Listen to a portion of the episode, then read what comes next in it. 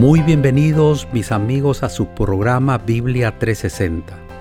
Gracias por preferirnos y estar nuevamente con nosotros. Gozaremos juntos un episodio más de la serie Virtudes Cristianas. Para hoy, de acuerdo con lo prometido, el pastor Homero Salazar nos trae el episodio titulado Dominio propio. Pastor Salazar, bienvenido y el resto del tiempo es suyo. Hola, hola, ¿qué tal mi gente linda? Aquí su amigo el pastor Homero Salazar. Estamos listos ya para compartir con ustedes el episodio número 2 de esta serie que hemos titulado Virtudes Cristianas. Y como lo anunció nuestro querido amigo Noé, en nuestro episodio de hoy hablaremos de una virtud sumamente importante que hay que sumarle a nuestra vida.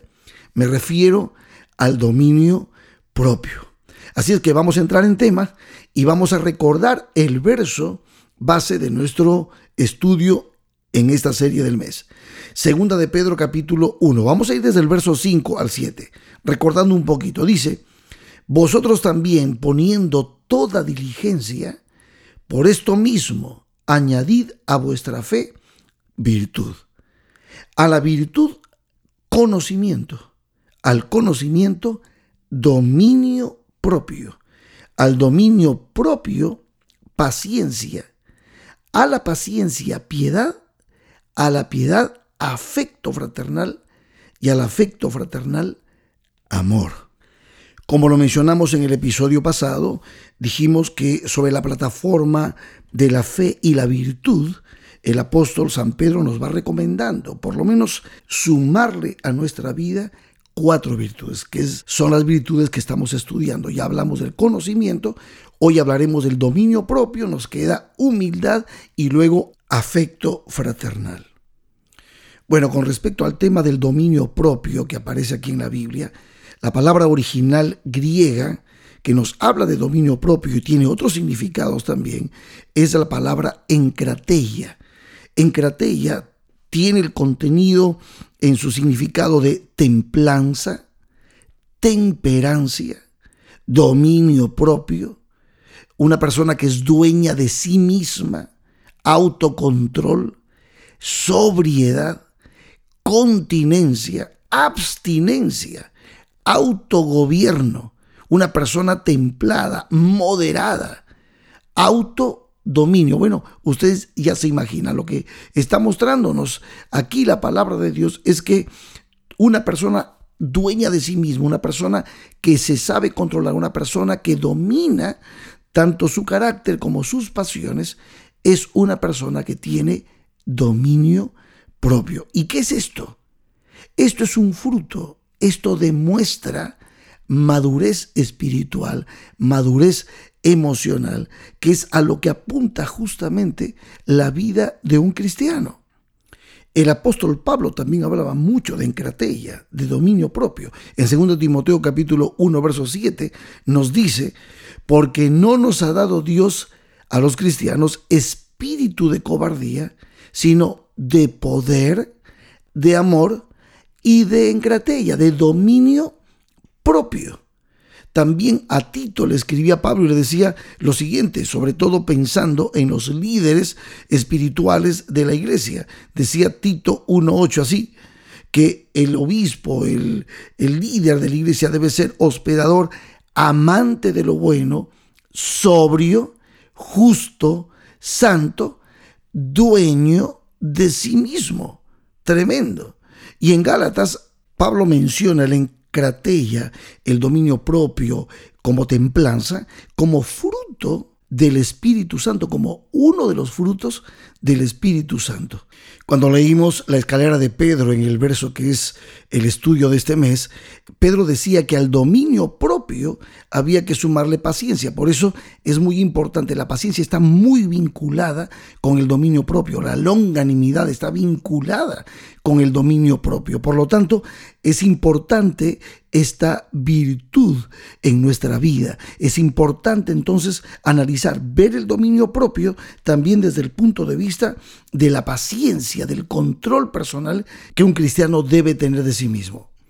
Y hablando justamente de esto, del dominio propio, de la paciencia, la palabra de Dios tiene muchísimos consejos, muchísimos versos que nos ayudan a entender la importancia de evidenciar el poder de Dios en nuestra vida justamente a través del dominio propio y la paciencia. Fíjense, Proverbios 16, 32 dice, mejor es el que tarde en airarse que el fuerte, y el que se enseñorea de su espíritu que el que toma una ciudad. En otra versión dice, más vale ser paciente que valiente, más vale el dominio propio que conquistar ciudades.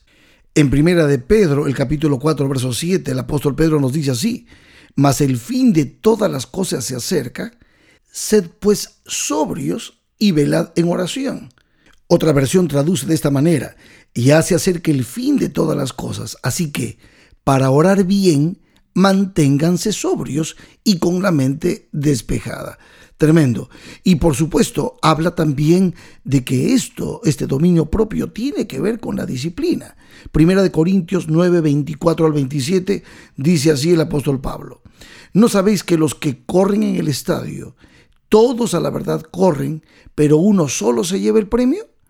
Corred de tal manera que lo obtengáis.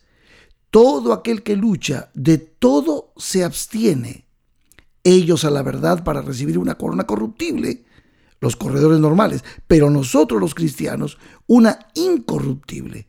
Así que yo de esta manera corro no como a la aventura, de esta manera peleo no como quien golpea el aire. Y ahora noten, verso 27, sino que golpeo mi cuerpo y lo pongo en servidumbre, no sea que habiendo sido heraldo para otros, yo mismo venga a ser eliminado. Wow, ¿cómo sería esto en otra versión? Dice, ¿no saben que en una carrera todos los corredores compiten, pero solo uno obtiene el premio? Corran pues de tal modo que lo obtengan. Todos los deportistas entrenan con mucha disciplina. Ellos lo hacen para obtener un premio que se echa a perder. Nosotros, en cambio, por uno que dura para siempre. Así que yo no corro como quien no tiene meta. No lucho como quien da golpes al aire.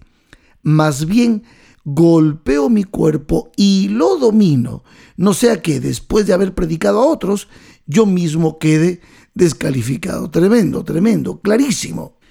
Por lo tanto, hasta aquí lo que podemos ver es que el dominio propio evidencia una madurez espiritual, una madurez emocional.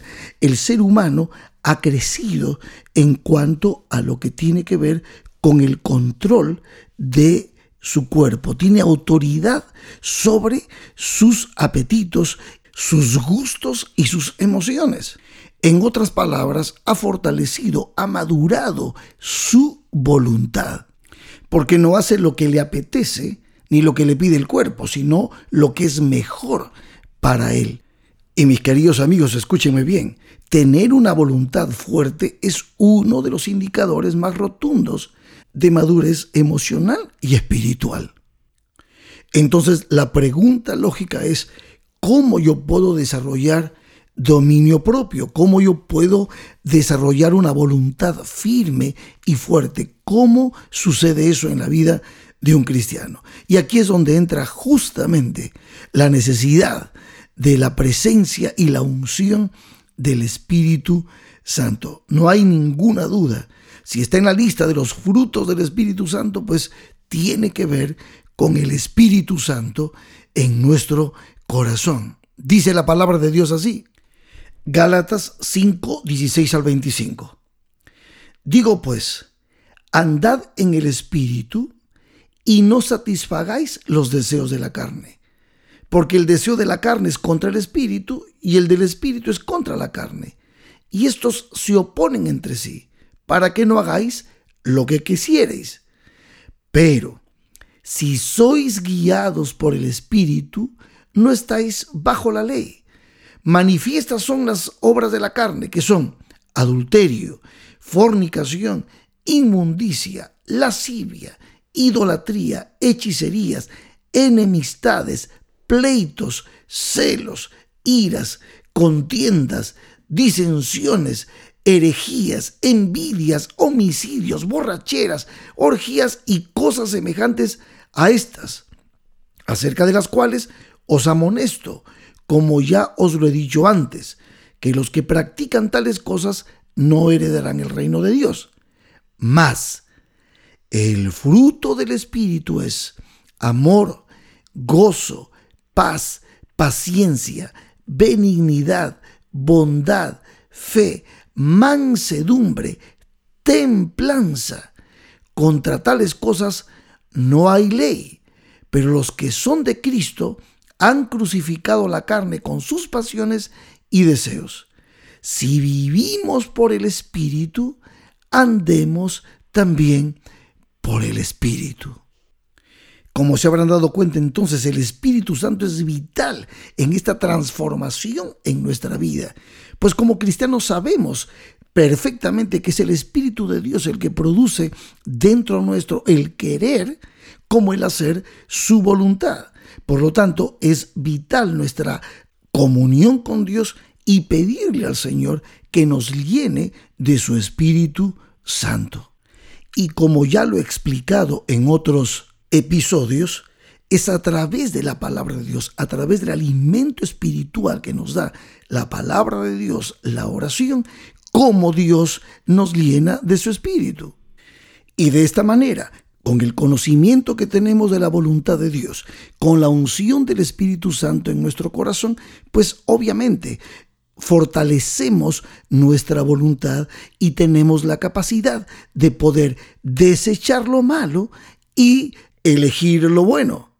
Y así es como se va fortaleciendo nuestra voluntad y vamos ejerciendo dominio propio, como algunos dicen por allí, que la voluntad vendría a ser como la joya de la corona de la conducta. Y el que la tiene, pues puede conseguir que sus sueños se hagan realidad si sabe ser constante. Leí en un libro del doctor Enrique Rojas, que es un psiquiatra español, donde decía él que justamente cuando la voluntad ha sido trabajada, trae consigo una serie de bendiciones, de manifestaciones especiales. Y él mencionaba seis. Buena tolerancia a las frustraciones. Fuerza suficiente para vencer las adversidades. Aprender a ser buen perdedor. Saber lo importante que es volver a empezar. Optimismo que no se dobla ante los problemas. Y por supuesto, una alegría de fondo que penetra en toda la persona. Miren, si esto psicológicamente es el fruto, imagínense cómo sería la fuerza de voluntad cuando somos guiados por el Espíritu Santo. Entonces, mis amigos, ahora que entendemos que el dominio propio tiene que ver con la fuerza de voluntad y la fuerza de voluntad tiene que ver con la unción del Espíritu Santo a través del conocimiento de la palabra de Dios, pues entonces, ¿en qué cosas nos diría la Biblia que se puede usar el dominio propio. Les voy a mencionar por lo menos cinco. En primer lugar, para resistir la tentación. Dice 1 Corintios 10:13, no os ha sobrevenido ninguna tentación que no sea humana, pero fiel es Dios, que no os dejará ser tentados más de lo que podéis resistir, sino que dará también, juntamente con la tentación, la salida para que podáis soportar. En segundo lugar, para controlar nuestro carácter. Dice Proverbios 25-28. Como ciudad derribada y sin muro es el hombre cuyo espíritu no tiene rienda. En otra versión dice, como ciudad sin defensa y sin murallas es quien no sabe dominarse. Sin embargo, Proverbios 12:16 dice, el necio muestra enseguida su enojo, pero el prudente pasa por alto el insulto. ¿Para qué más nos sirve el dominio propio? Número 3, para vigilar nuestras emociones. En Efesios 4, 26 al 27 dice, airaos, pero no pequéis. No se ponga el sol sobre vuestro enojo, ni deis lugar al diablo. Tremendo. Proverbios 29 y 11 dice, el necio da rienda suelta a su ira, pero el sabio sabe dominarla. Y en este punto también debo destacar el tema del dominio de la lengua. Y en esto tiene Santiago mucho que decirnos, porque él habla de dominar nuestra lengua, que enciende muchas veces un fuego infernal. ¡Wow! Bueno, en cuarto lugar, el dominio propio nos ayuda a llevar una vida sexual íntegra. Ya hemos hablado en muchas ocasiones de esto, cuando hemos hablado acerca del pecado y sus tentáculos, ¿no?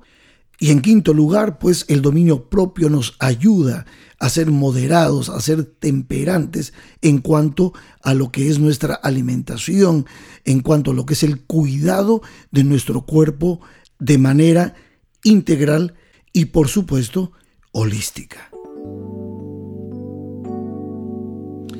Bueno, mi gente linda, hemos podido hoy compartir un poquito en un apretado resumen de lo que es realmente la virtud del dominio propio, que como lo dijimos, evidencia la fuerza de voluntad, evidencia en nosotros que el Espíritu Santo nos está guiando y por supuesto nos termina favoreciendo en todo sentido porque no solo nos permite un crecimiento biopsicosocio espiritual saludable, sino que también es una evidencia del poder de Dios en nuestras vidas. Honramos a Dios cuando nosotros, guiados por su Espíritu, estamos llenos de fuerza de voluntad, dominio propio y sabemos discernir y elegir entre lo bueno y lo malo. Mis amigos, que Dios los bendiga. Seguiremos profundizando nuestras virtudes en los próximos dos episodios que nos quedan de la serie de este mes. Hasta aquí solamente deseo que el Señor los bendiga en abundancia. Nos vemos pronto.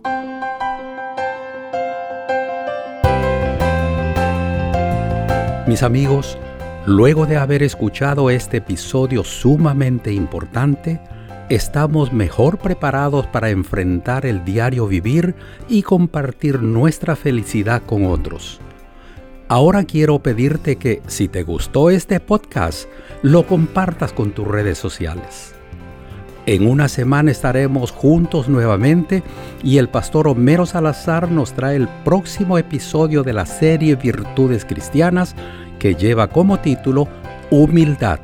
No te la pierdas, aquí te esperamos.